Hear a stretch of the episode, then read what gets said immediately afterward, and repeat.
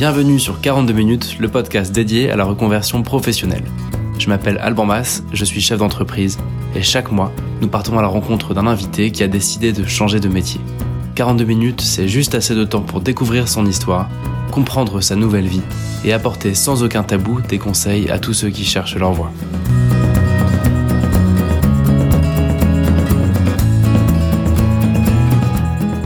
Bonjour à tous, je suis très heureux de vous retrouver pour un nouvel épisode. Aujourd'hui, on va passer le micro à Pierre de Riqueux. Pierre a quitté l'architecture qui pourtant lui plaisait, il est devenu professeur de voix. Ce qui est intéressant dans l'histoire de Pierre, c'est évidemment le métier qu'il exerce aujourd'hui, mais aussi son cheminement. Un parcours qui ne s'est pas fait simplement, qui ne s'est pas fait du jour au lendemain, et qui pour moi prouve une fois de plus que rien de durable ne se construit dans la rapidité. Je trouve que son témoignage est très révélateur du fait de suivre progressivement son intuition et de faire des choix et de poser pas après pas les fondations d'une nouvelle vie. Je vous laisse découvrir son histoire et je passe le micro à Pierre. You know, every now and then I think you might like to hear something from us. Nice and easy. But there's just one thing, you see, we never ever do nothing nice and easy. We always do it nice. Salut Pierre, merci de prendre le temps de, de- d'échanger avec nous aujourd'hui.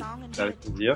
Ton parcours en deux mots, c'est que tu as quitté l'architecture pour te lancer dans l'enseignement sur la voix. Est-ce que tu pourrais nous en dire un peu plus sur ce que tu faisais avant? Avec plaisir. Eh bien, j'étais architecte, tout simplement. Voilà, j'ai fait mes études d'architecture et j'ai exercé ensuite pendant trois ans dans des cabinets qui étaient, euh, en tout cas, dans le, dernier dans lequel j'ai exercé, c'était un cabinet euh, qui travaillait sur des questions d'urbanisme et de paysage.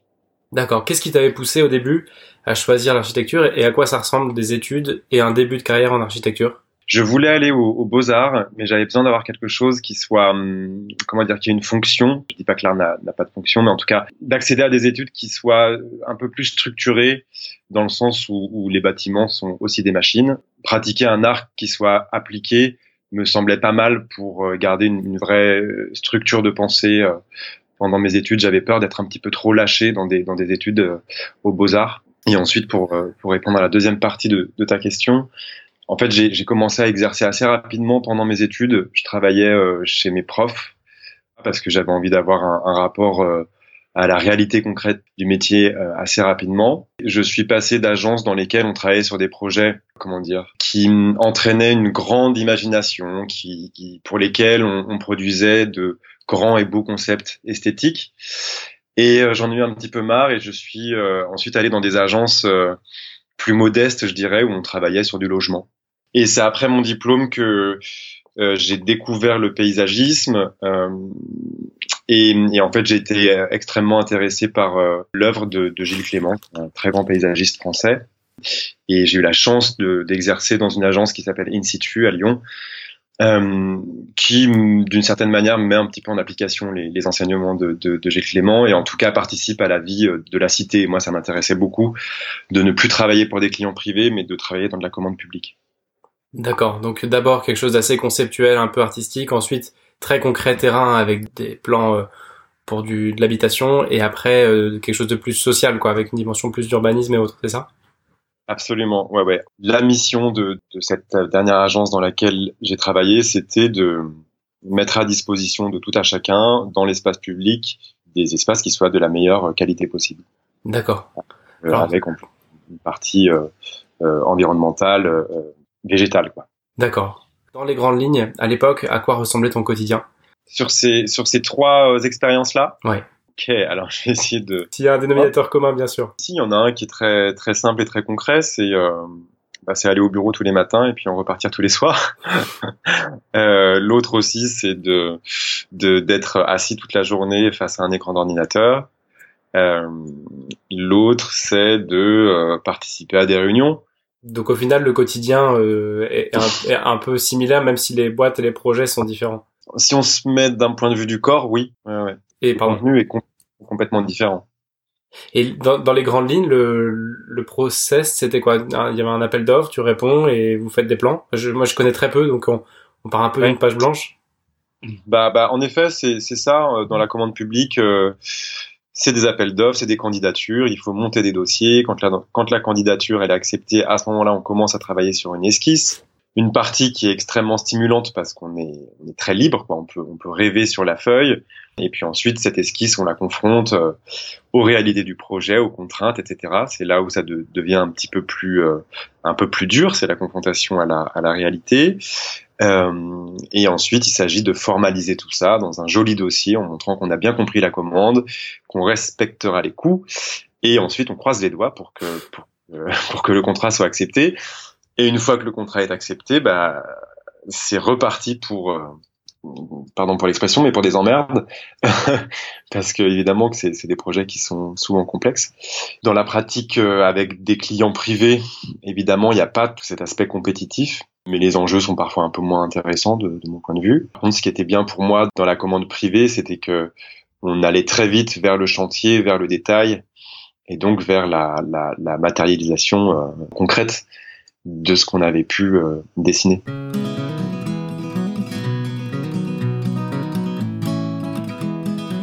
Qu'est-ce qui t'a fait changer? Comment s'est construite ta réflexion?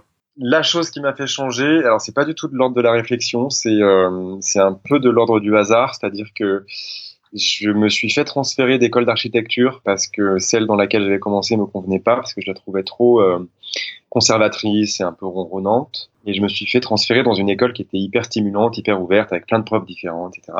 Et donc, je suis arrivé dans une nouvelle ville qui était Grenoble. Quand on s'installe dans une nouvelle ville, on se demande un petit peu, voilà, ce qu'on veut faire de son temps libre, etc.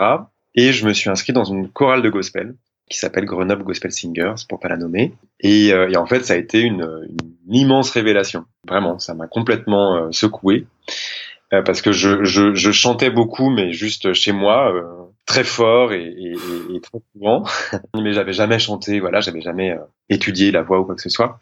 Et puis j'arrive dans cette chorale et c'était vraiment, je sais pas, il y avait une espèce d'évidence parfaite. Euh, c'était une grosse chorale d'environ 100, 150 choristes. Et, euh, et, voilà, et je m'y suis donné à corps perdu, tout en euh, étudiant l'architecture en parallèle. Et en fait, c'est ça qui m'a mis le pied à l'étrier du chant et de la voix. Avant cette expérience, toi, tu chantais par par nature, on va dire, mais est-ce que tu avais un une appétence pour euh, le monde de la voix, tu vois Est-ce que tu, regardais des émissions, tu sais, des trucs de pop star, je sais pas trop quoi Tu sentais déjà une sorte d'appétence pour ça ou t'avais pas du tout euh, pris en compte ce goût-là que tu avais? Euh, Non, non, j'étais pas particulièrement versé vers les radios crochets et autres. Par contre, euh, mon père m'avait offert un, un, CD de Tina Turner à l'époque où elle était encore avec Ike. Et là, j'avais, ça m'avait aussi pas mal chamboulé. Et ensuite, il m'avait aussi offert un CD de gospel et de Negro Spirituals.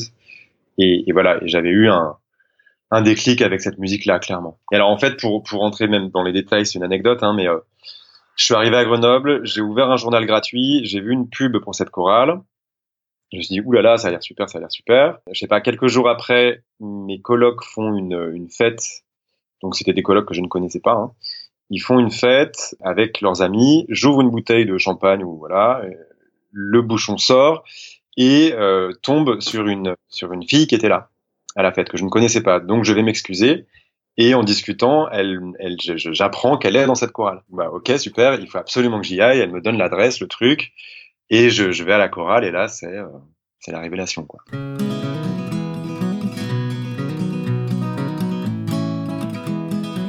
Et donc tu as cette double vie, tu chantes dans une chorale de gospel où visiblement, viscéralement, tu te dis là, là il se passe quelque chose, et en parallèle, tu étudies l'architecture et tu travailles. C'est ça, ouais, ouais, c'est ça. Et puis, euh, en fait, euh, je crois que ça dure en tout euh, cinq ans cette période à Grenoble, un truc comme ça. Et en plus de la chorale, j'avais d'autres groupes avec d'autres personnes rencontrées dans la chorale qui étaient aussi complètement mordues comme moi.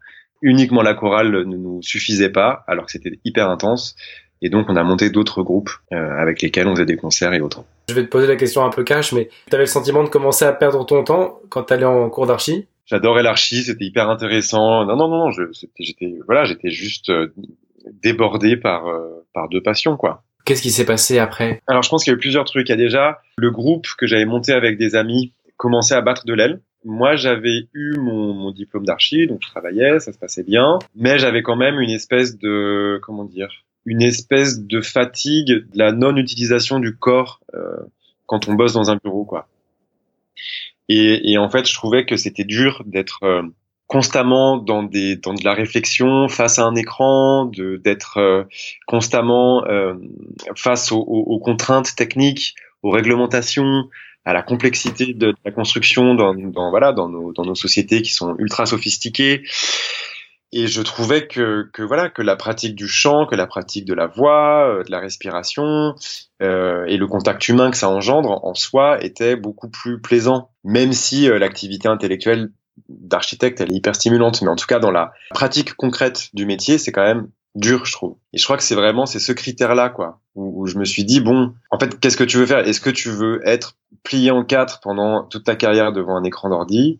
Ou est-ce que tu veux euh, être dans le, dans le présent avec des gens et faire quelque chose. Parce que c'est ça le chant, quoi. On peut pas ne pas être présent quand on chante.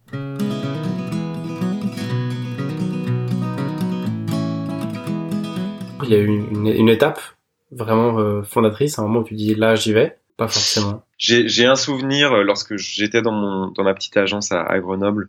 J'ai un souvenir où je me suis dit bon, en fait, si vraiment tu veux faire quelque chose de ta vie avec le chant, il faut que tu que tu t'en donnes les moyens, donc il faut que tu reprennes des études parce que j'avais pas fait d'études en chant. Et donc je, je me souviens avoir pris la décision quand j'étais dans l'agence d'architecture de me dire bon, il faut que j'attaque des études de chant maintenant. Et, c'est là où j'ai quitté Grenoble et j'ai passé des auditions pour le conservatoire de jazz de Paris et le conservatoire de jazz de, de Lyon. Euh, et j'y connaissais rien. Enfin voilà, c'était vraiment. je suis allé aux auditions. Euh, au, conservatoire de jazz de Paris, qui est en fait hyper prestigieux, hyper connu, avec des gens qui venaient du monde entier. Puis moi, je débarque là-dedans. Je savais à peine chanter euh, un standard de jazz. Enfin bon, c'était n'importe quoi. Je me rappelle que l'un des l'un des grands pontes du jury m'a dit euh, très gentiment, vous avez une très très belle voix, c'est très bien, hein, mais euh, mais voilà, vous avez pas le niveau quoi. Et j'ai quand même un peu bossé et j'ai quand même été pris au conservatoire de jazz de, de Lyon finalement, où là j'ai pu étudier pendant deux ans. Euh, le chant de jazz. Tout en travaillant à côté.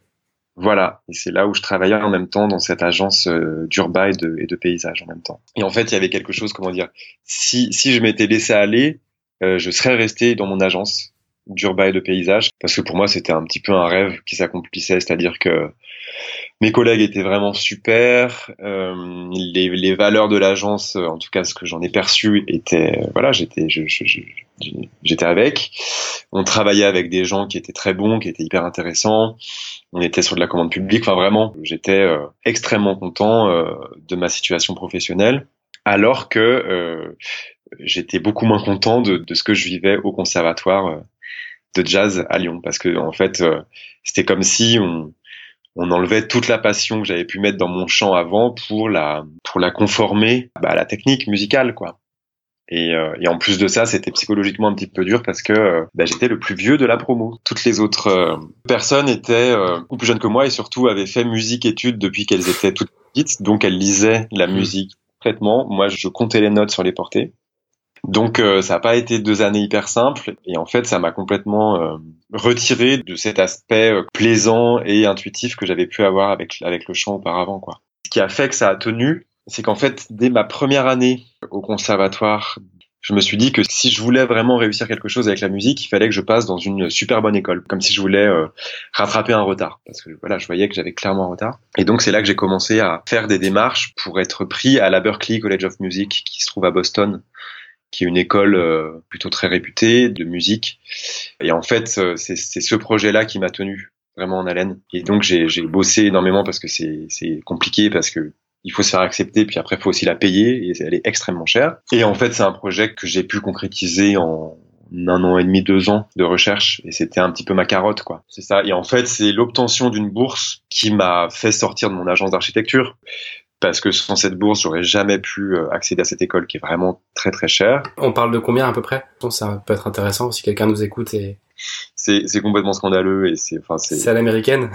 Bah ouais, c'est à l'américaine. Et puis là, maintenant, ils se rendent compte que tous leurs étudiants sont criblés de dettes. Et c'est plus d'environ 20 000 dollars, mais juste pour un trimestre, sans compter le coût de la vie. On n'est pas habitué à ça en France. Et donc, j'ai tout autofinancé euh, avec l'obtention de plusieurs bourses différentes. Parce que quand, euh, quand j'ai eu mon diplôme d'archi, mes parents ont évidemment euh, arrêté de m'aider, ce qui est bien normal. Concrètement, pour les bourses, tu fais un dossier auprès de la région, ta ville, le conservatoire, des choses comme ça Non, non, non. la région et la ville s'en tamponnent parce que ils travaillent uniquement avec euh, des, pays avec lesquels ils ont des conventions et autres. D'accord. Euh, non, non, c'est en fait j'ai eu une bourse Fulbright et leur si c'est euh, c'est une bourse américaine qui quadrille le monde entier et en fait ils, sélectionnent des étudiants étrangers pour leur permettre de venir étudier un an aux États-Unis et c'est une bourse que j'ai pas eu la première fois que j'ai que j'ai fait l'essai et je l'ai eu à la deuxième. Il y a eu ça, j'ai eu aussi une bourse de l'école en elle-même de la Berkeley. J'ai eu une petite bourse de, des amis du conservatoire, mais en fait, j'ai pas eu de d'argent public euh, français.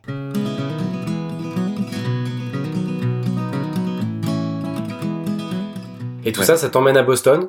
Ouais, un peu à l'arrache, j'avais pas prévu grand chose. Et voilà, et je débarque dans cette école euh, complètement dingue. Je me trouve une coloc, euh, je je me fais euh, agresser au, revolver euh, à côté de chez moi, euh, enfin tout ça. Et, et, voilà, et je rentre dans cette école qui est en même temps sidérante, en même temps hyper énergisante et en même temps extrêmement dure parce que c'est la compétition à tous les étages. Du, du, travail, du travail, du travail, une grande solitude aussi. Tous les étudiants sont dans leur bulle. Chacun essaie de courir parce qu'en fait, les gens payent tellement cher qu'ils essayent d'en tirer le maximum. Donc humainement, euh, c'est complètement déséquilibré. Et après, par contre, j'y ai appris beaucoup. Et puis c'était aussi une grande expérience pour moi que de, que de vivre euh, aux États-Unis. Et puis bon, voilà, c'était aussi pour aller un petit peu aux sources de la musique euh, afro-américaine. Hein. T'avais réussi à financer combien de trimestres? Euh, Bah trois. D'accord. Une année. Et en fait, j'ai eu un peu d'argent de mon assurance au moment où je me suis fait agresser là au, au pistolet parce que parce que j'avais, il m'a tout volé quoi, mon ordinateur, etc. Et, euh, et j'ai gardé un peu de cet argent-là pour me payer un, trimestre supplémentaire. Et eh ben. Euh, après mon année aux États-Unis, euh, je voulais surtout pas continuer et m'endetter. Euh, voilà, je, je, j'étais très clair avec moi-même. Je voulais juste utiliser l'argent que j'avais eu par les bourses et, rien d'autre. Donc je reviens à Paris. Euh, je, je n'avais pas de, de logement. Euh, j'avais pas de revenus non plus. Je me suis inscrit au, au RSA que j'ai touché pendant quelques mois. J'ai squatté le logement d'un cousin que je devais lui libérer euh, une ou deux fois par semaine, donc j'allais chez des amis à gauche à droite. Je me suis inscrit en même temps dans un, un, conservatoire à Villejuif pour avoir un petit diplôme français quand même. Et en fait, bah voilà, il fallait que je trouve très vite un moyen de, de, de gagner un peu d'argent. J'avais une petite voix qui me disait bah retourne à l'architecture, retourne à l'architecture et euh, et je j'ai pas lâché, donc je, je, suis pas retourné à l'architecture et j'ai commencé à donner des cours de chant à des amis euh, comédiens et autres. Et en fait, j'ai adoré, j'ai vraiment adoré faire ça. J'ai mis une petite annonce sur un site, petite annonce qui a hyper bien fonctionné. J'ai eu plein d'élèves, donc j'étais un peu débordé par les élèves. Mais euh, voilà, après c'était c'était c'était du bricolage quoi. C'est-à-dire que c'était de, de l'argent euh, au black, avec des gens qui qui annulent au dernier moment. Enfin voilà, il y avait aucune sécurité quoi. C'était vraiment très particulier. Et après, j'ai été appelé pour euh, être coach vocal sur le concours Eloquentia. Oui. Pour ceux qui connaissent pas, si tu peux expliquer en deux mots, je crois que ça vaut vraiment le coup. Ouais. Et bah d'ailleurs, il est il est accessible sur Netflix. Là, il y a un documentaire qui s'appelle La voix haute sur ce concours-là, qui est, qui est sur Netflix depuis peu. Euh, c'est un concours d'éloquence en Seine-Saint-Denis.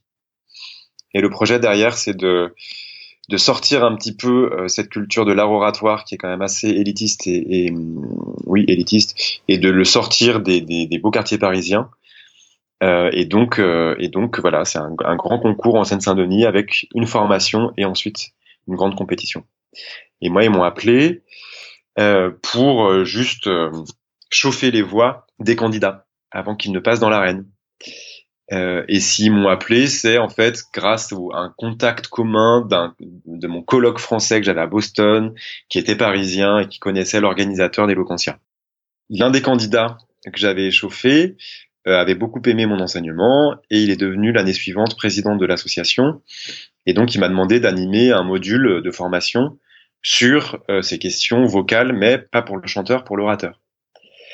Et c'est ça qui m'a mis le pied à l'étrier à l'enseignement de, dans un premier temps, juste de la technique vocale de l'orateur et ensuite de l'art oratoire de manière plus, plus large. Et ce qui a aussi après participé à, à l'avancée de, de, cette activité-là, c'est que j'ai proposé un cours à, à Sciences Po, cours qui a été accepté en fait par une association d'élèves. Et donc j'y ai donné cours pendant quatre ans. L'association d'élèves ensuite a été récupérée par l'administration.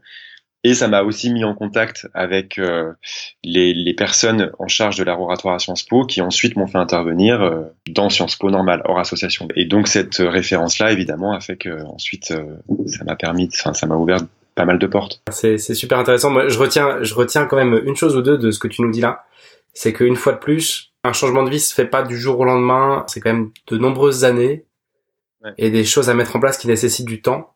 Et deuxième chose que je retiens, c'est que comme tous les changements de vie, ce que ce que je lis entre les lignes de ce que tu nous racontes, c'est que ça a été dur. Et si tu avais su à l'avance euh, ce qui t'attendait, ça aurait peut-être été dur de faire le pas, parce que je pense que tu as dû bien en baver quand même pour faire ce que tu nous décris. Et, et c'est, il y a, y a, un moment où il n'y a pas trop de secrets. Euh, quand on suit vraiment son intuition, la vie prend une intensité dans les hauts comme dans comme dans les bas sans doute quoi. Absolument. non non ouais, c'est très juste très juste. Euh, il y a eu plein de moments hyper durs. Par exemple, après, c'est peut-être une problématique personnelle, hein, mais, mais je pense que ça touche quand même pas mal de gens. C'est-à-dire qu'on est architecte, on a un statut social, une reconnaissance, on est euh, dans une euh, voilà dans une catégorie socio-professionnelle qui est encadrée avec des grilles de salaire etc puis après on devient bah rien. Voilà euh, enseignant technique vocale de l'orateur. Bon ok c'est un peu un métier inventé il y a quelques personnes qui font ça mais pas énorme. Et là bon je, je, suis indépendant ça marche très bien mais mais évidemment quand j'annonce aux gens que je suis prof de chant ou prof d'oratoire c'est pas la même que quand je dis que je suis archi et que je suis salarié. Et il y a, y a, quand même quelque chose qui voilà qu'il faut qu'il faut aussi euh, réussir à, à, bien assumer. Et donc je suis aussi passé par des longues périodes d'incertitude financière je, je, je m'étais jamais vraiment posé la question de l'argent et j'ai tout fait au fil de l'eau. Et maintenant je commence à me la poser parce que j'achète un appartement parce que tout ça.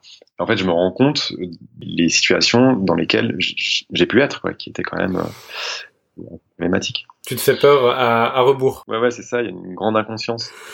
Mais ce qui est bien aussi, hein, euh, tant mieux, parce que sinon peut-être que j'aurais fait machine arrière. Mais voilà, mais ce qui, ce qui est bien, c'est que cette fameuse euh, réflexion que, que je disais euh, au début de notre entretien sur la pratique quotidienne, c'est-à-dire soit être coupé en deux devant son écran d'ordinateur, ou soit être euh, debout en relation avec des gens, en utilisant son corps, euh, et ben cette cette réflexion-là, elle est, elle est encore complètement vérifiée maintenant. Même si parfois mon travail me stresse, parfois j'en ai trop, parfois tout ça, il y a toujours ça auquel je me rattache, c'est-à-dire euh, je me, je me, dis ouais j'ai quand même fait le bon choix, il y a, il y a, quelque chose qui est juste pour moi là-dedans. Oui, oui. Pas dire que la vie professionnelle est, est rose, hein. enfin il y a, y a des moments qui sont durs aussi, mais mais mais là je sais que je suis à ma place quoi.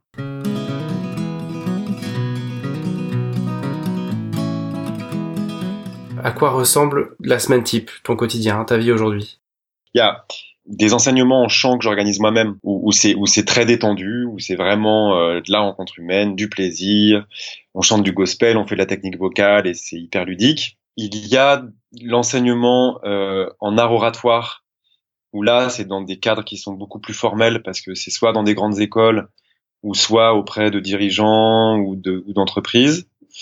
Donc il y a quelque chose voilà de, d'un peu plus tenu ça reste toujours extrêmement intéressant aussi. Euh, et tout ça, c'est dans des formats soit de, de petits groupes, soit euh, individuels. J'accompagne aussi euh, euh, quelques, quelques dirigeants dans l'élaboration, en gros, de leur présentation orale. On essaye de rendre abordable un propos qui est extrêmement complexe pour faire des levées de fonds. D'accord.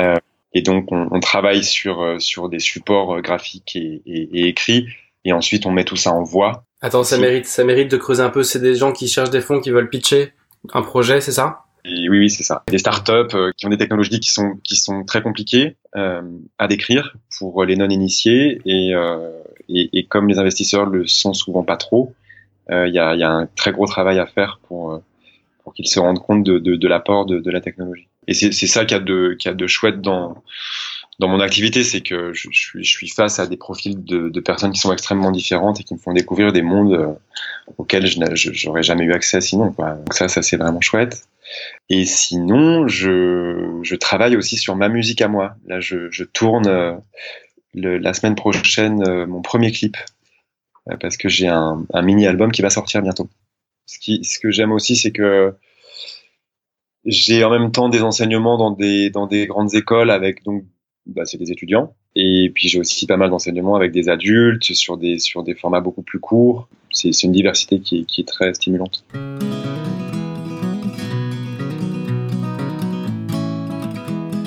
Un des objectifs de ce podcast, c'est de traiter les, les, idées reçues sur les différents métiers, les différentes activités. Donc, en gros, est-ce que, est-ce que tu penses qu'il y a des idées reçues autour de, de ce que tu fais? Et est-ce qu'il y a une différence entre, a priori, l'idée qu'on pourrait se faire et la réalité? Peut-être que, en fait, je me suis autant euh, tourné vers euh, les questions d'art oratoire parce que, parce que il y a forcément, quand on commence à, à être dans, ce champ-là, il y a des questions intellectuelles qui se posent quand on est face à du contenu et qui ne sont pas les mêmes que celles abordées euh, dans la pratique du chant. Dans l'enseignement du chant et dans la pratique du chant, euh, on fait beaucoup plus appel à une, euh, à une intelligence qui est, qui est assez instinctive parce qu'elle est dans, elle est dans l'instant.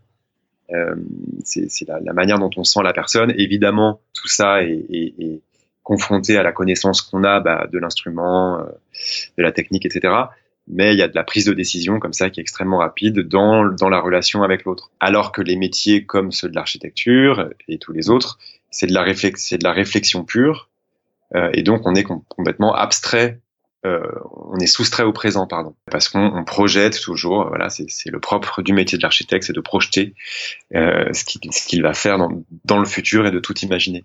Et donc ces deux intelligences qui sont extrêmement différentes l'une et l'autre. Et, euh, et cette intelligence de la projection, de l'analyse. J'aime aussi la pratiquer. Donc euh, c'est pour ça que je pense que je me cantonne pas uniquement à l'enseignement du chant.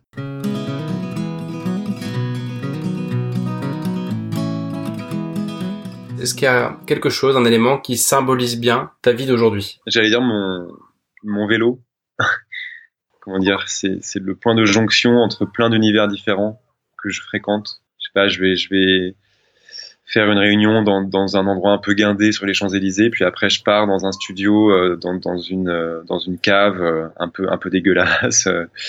et c'est, mon, mon petit char là qui m'emmène dans tous ces endroits de Paris qui sont très différents les uns des autres.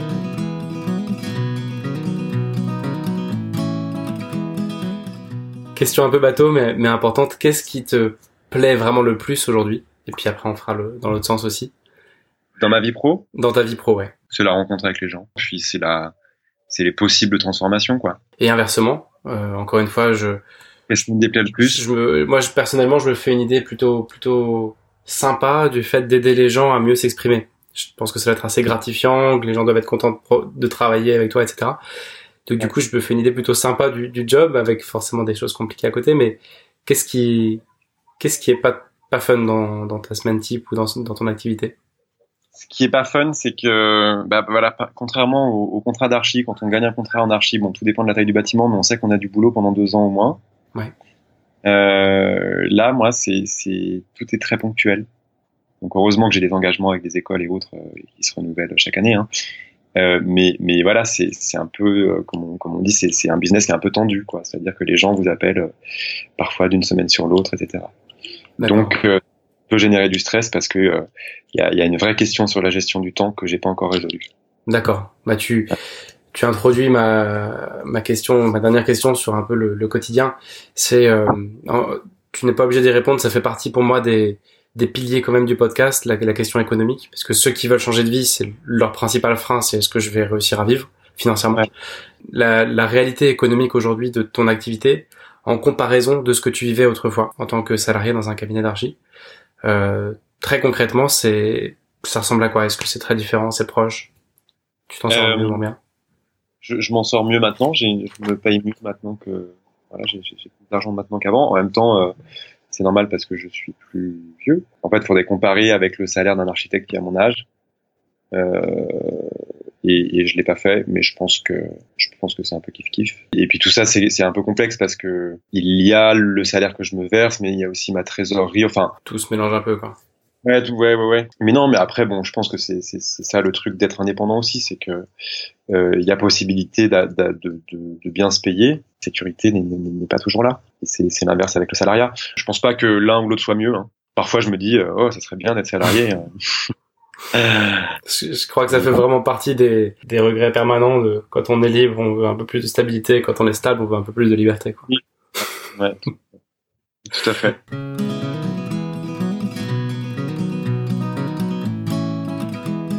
Avant d'aller euh, sur la, conclusion de l'interview, j'aimerais bien profiter de toute ton expérience sur la voix, sur le chant, sur la prise de parole, euh, pour que tu puisses éventuellement donner un ou deux tips.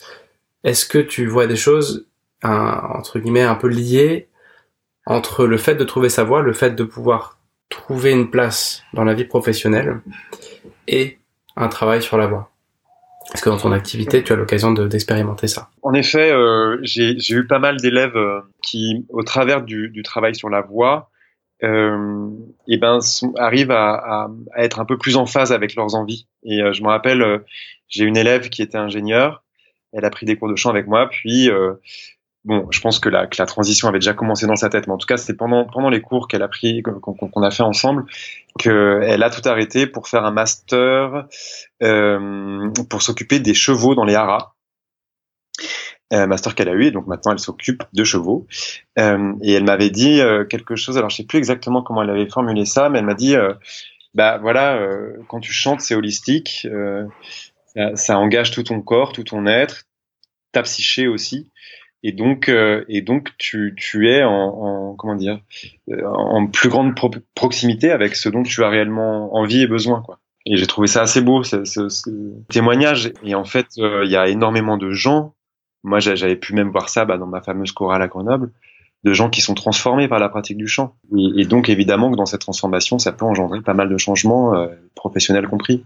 Et puis et puis si on revient sur sur l'expression verbale orale quand elle est bien pratiquée, euh, il s'agit évidemment pas de réciter quoi que ce soit, il s'agit de réussir à, créer euh, du discours qui soit parfaitement euh, improvisé par rapport à la, à la, qualité de la relation qu'on a à l'instant T avec la personne euh, avec laquelle on s'exprime. Cet exercice-là demande un haut niveau de présence, donc un très grand engagement, donc ça demande à la personne d'exister très fort, quoi. Donc ça peut engendrer aussi certains changements.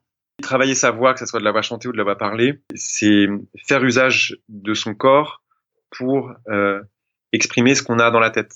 Donc euh, il y a une espèce d'unification comme ça qui se produit entre deux choses qui sont très très souvent séparées. Et, et donc euh, et donc voilà, naturellement, ça, ça peut avoir des conséquences. Ça me parle énormément ce que tu me dis parce que ça m'évoque deux choses. La première, c'est un peu qui de l'œuf ou de la poule. Quand quelqu'un te parle d'un projet de vie qui lui convient vraiment, et le timbre de sa voix, le regard, le, le corps et la voix s'expriment avec une intensité qu'on n'a pas chez quelqu'un qui, qui vit euh, à moitié sa vie pro-perso. Et donc ça, on va dire, ça, c'est le l'œuf. Et si on revient à la poule, ce que tu dis, c'est intéressant. Peut-être que quelqu'un qui vit une expérience de chant intense, qui fait cette expérience d'être euh, en plénitude avec sa personne. Je pars un peu loin, mais d'être euh, cette expérience d'être entier pour une fois dans sa vie, ça, ça, peut être un bon indicateur de mais oui, tu sais que ça, ça existe aussi dans autre chose que dans le champ et dans la vie tout court. Cet état d'uniformité de ta personne entre guillemets. Certains appellent ça l'état de flow. Je sais pas trop pourquoi ni comment, mais euh, cet état où toutes les étoiles s'alignent, etc. et où on se sent juste à sa place, même si même si c'est mm. dur, même si ça paye pas. Et, et mm. c'est intéressant ce que tu dis. Ça veut dire que le certaines personnes qui sont pas forcément à l'aise dans leur vie peuvent faire cette expérience à minima dans le champ, d'être alignées pour une fois. Ouais, absolument. C'est une vaste question. En effet, c'est possible. Dans le champ, c'est un moyen qui est assez immédiat quand même pour ça.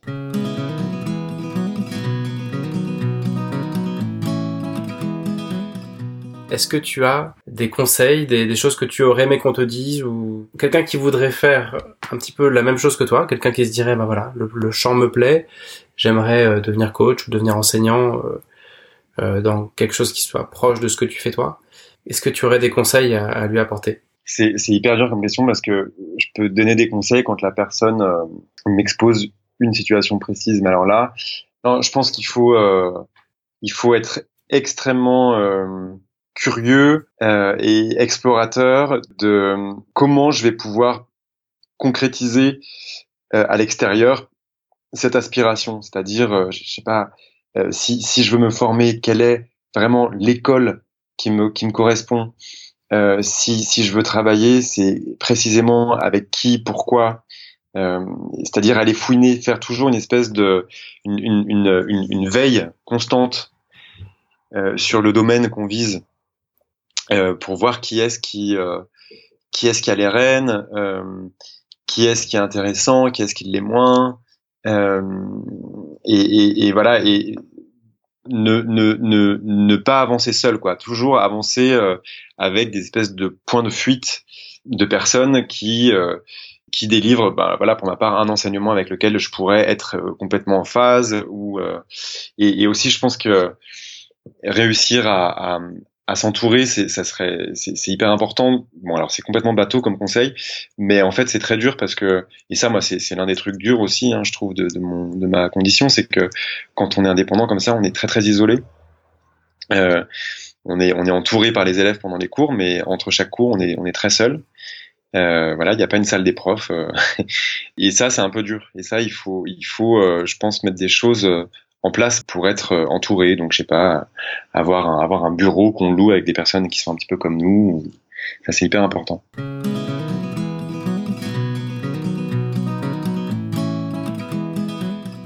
Comme dans chaque épisode, on, on essaie de trouver une action concrète, un petit défi qu'on donne à ceux qui nous écoutent pour faire quelque chose, passer la seconde et faire un petit pas dans leur projet. Quel challenge tu aimerais proposer euh, à nos rares auditeurs? Eh bien, euh, je pense que faire une note d'intention, c'est une super chose. C'est-à-dire que il s'agit, il s'agit pas tant de, de, décrire le projet dans ses détails, mais il s'agit de décrire les raisons pour lesquelles euh, on veut le réaliser. Euh, et donc, ça peut être très court et très simple, mais c'est euh, la formulation d'un désir profond, d'une d'une aspiration et, et en fait, peu importe sa concrétisation après, mais si ce, si ce désir, si cette envie euh, sont sont formulés de manière simple et, et, nette, il va en découler quelque chose. Ok. Donc, en fait, il faut il faut s'attaquer à à la partie invisible, quoi, à la, à la partie euh, immergée. Donc très concrètement, ça sous-entend de prendre une feuille de papier, un crayon. Ouais. et de ouais, ouais. C'est ça, ouais, ouais. En fait, se poser les questions de, je sais pas, pourquoi en fait je veux faire de la pâtisserie? Est-ce que c'est euh, vraiment ce, ce, plaisir esthétique de voir un beau gâteau? Est-ce que c'est euh, vivre cette magie de euh, de la réaction chimique de, de, de, des ingrédients qui vont prendre ensemble et créer une matière folle? Est-ce que c'est le contexte et l'ambiance survoltée d'une pâtisserie? Enfin voilà, c'est pas tant la pâtisserie en elle-même qui nous intéresse, mais c'est ce qu'il y a derrière et ce que, ce que ça soulève chez nous. Ok, et eh ben pour ceux qui nous écoutent, le, le challenge est lancé. Bonne chance. et moi Pierre, je te remercie énormément d'avoir pris le temps de nous partager euh, ton expérience, ce changement de vie que tu as fait. Avec plaisir. J'espère que ça servira. C'est déjà la fin de cet épisode, j'espère que ça a pu vous inspirer, j'espère que ça vous a plu. Je vous donne rendez-vous dans 15 jours avec une nouvelle interview. D'ici là, vous pouvez rejoindre le groupe Facebook, vous vous abonner, partager, laisser un avis sur ce podcast. Moi je vous dis à bientôt et éclatez-vous dans vos jobs.